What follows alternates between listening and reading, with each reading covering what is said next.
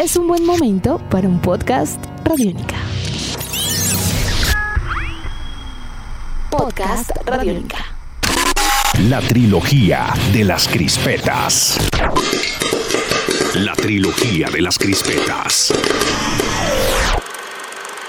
Bienvenidos al podcast La Trilogía de las Crispetas. Este es el primer capítulo de esta nueva temporada que en 2017 cambia de formato.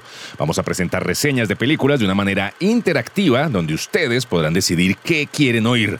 Pero ¿cómo? Así como lo oyen, más adelante les digo cómo lo van a poder hacer. Por lo pronto, asegúrense de escuchar esto con audífonos para que la experiencia interactiva salga como la tenemos planeada. ¿Están listos?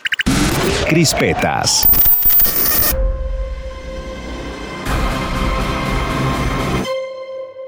Mi nombre es Iván García, arroba Don Bestia, y hoy vamos a hablar de la Gran Muralla. Como es usual, aquí no hay acomodador ni boleta numerada, así que siéntense donde quieran.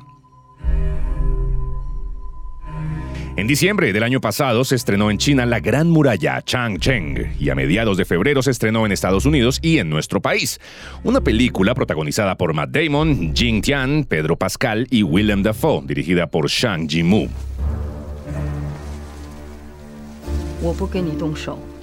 Shang Yimou es un cineasta perteneciente a la quinta generación del cine chino que afloró a mediados de los 80 luego de la gran revolución cultural que lideró Mao Zedong, pero eso es otra historia. El caso es que este grupo de cineastas fue el primero en abandonar los métodos tradicionales para abrazar un estilo más libre y menos ortodoxo a la hora de contar sus historias en la gran pantalla. Para quienes no lo tienen presente, Shang Yimou es el director, por ejemplo, de películas como Héroe o La Casa de las Dagas Voladoras.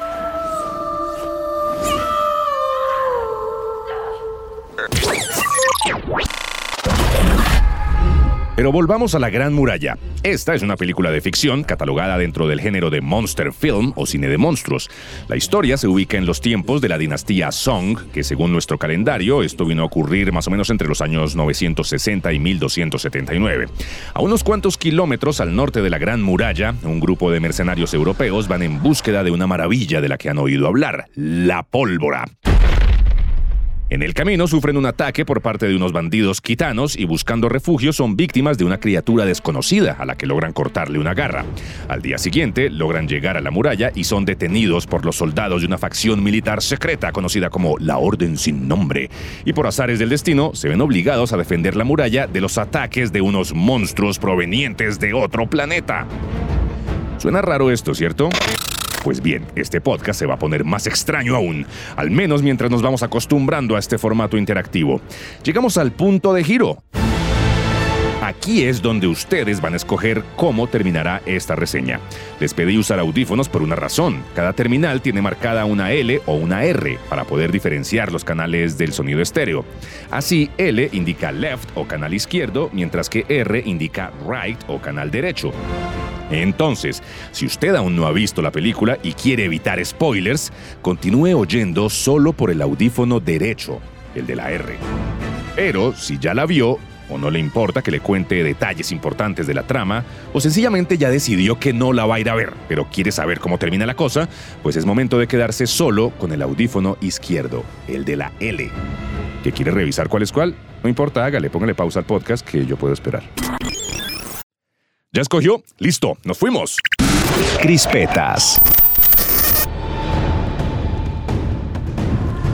Empiezo recordando La Gran que este Muralla es es la los spoilers de última advertencia si se equivocó, es hora de cambiar de de diálogo en mandarín. Ha sido la Bueno, muy bien, sigamos. más Quedamos de la entonces en que Matt Damon de capturado al lado de 135 Oberyn Martell, millones de Juego de dólares. Tronos, bueno, un equipo de producción es que la Gran Muralla China está siendo atacada por alrededor de verdosos 100 muy desagradables que operan tipo colonia de abejas. Hay un monstruo reina más feo que el resto y los demás deben alimentarlo. En los roles trama la principales ponen en una película de ciencia como ficción William ubicada en una un galaxia mercenario europeo, pues y y venga. el arco y las que la flechas ubiquen en un tiempo resulta pasado, convirtiéndose en un en un aliado todo el mundo sabe la orden sin y nombre a la hora de combatir históricos a los monstruos que le la Gran. Muralla. Seamos sinceros, La es como si una película interpreta a decir que el canal de Panamá se construyó para evitar que un gigantesco monstruo marino que llegó en una nave espacial al Océano Pacífico acompaña oye a pasar al William otro lado y y se tiene a devorar a los alegres Y habitantes también del está Caribe. Dafoe, ¿Quién se come es ese Sir cuento? Ballard, un Quieto, occidental Jairo que llegó ni lo antes a la pienses. muralla, también buscando la pólvora, pero luego de haber visto los beneficios y los riesgos de este invento, ahora bien, confieso que fui a ver la película traído por el nombre de Shang para la orden, de mucho de héroe y la casa de cualquier oportunidad que se presente, podemos decir que hay una propuesta muy interesante en los colores que diferencian a las cinco unidades especiales de la orden sin nombre. El hecho de que Matt Damon fuera el protagonista de una También hay que rescatar un par de coreografías por ahí que apoyan las escenas de acción. La trama se iría por el lado del hombre blanco, la trama sigue con un Damon decidido ayudar a los chinos, una traición por parte de su amigo, una obvia tensión romántica con la comandante había sido escrito obvia para cualquier personaje chino. Era simplemente una batalla ganada con astucia y mucha suerte que desemboca en una situación extrema cuando los monstruos se cuelan debajo de la muralla y logran invadir que no diremos aquí. Y queda abierto a la interpretación de quien vaya a ver la película un elemento sorpresa aquí. Un imán que llevaba el buen mal que puede ayudar a derrotar a los monstruos que, se comunican a través de una especie de telepatía. una calificación como era de esperarse, solo hay un imán en toda China y constituye la única oportunidad de darle el golpe definitivo a los bichos. Aún así, la Gran Muralla ha recaudado ya 300 millones de dólares. Si los chinos ya usaban imanes para las brújulas desde el año 100, unos 900 años antes del tiempo que plantea la historia. No debía ser tan difícil, pues, conseguir unas cuantas rocas magnetizadas para darles una lección a esos monstruetes colaboradores. Pero bueno, había que meterle algo de atención a la trama y de todas formas no es que se trate de una película de alta precisión histórica.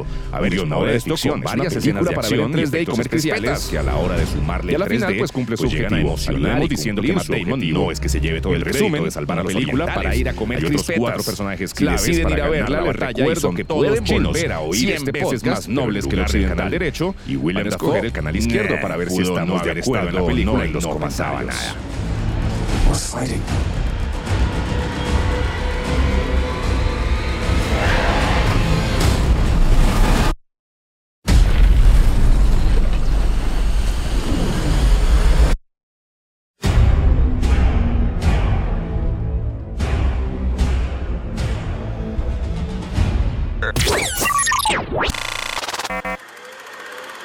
Y eso es todo por ahora. Mi nombre es Iván García, arroba Don Bestia, y los espero en una próxima edición de la trilogía de las crispetas.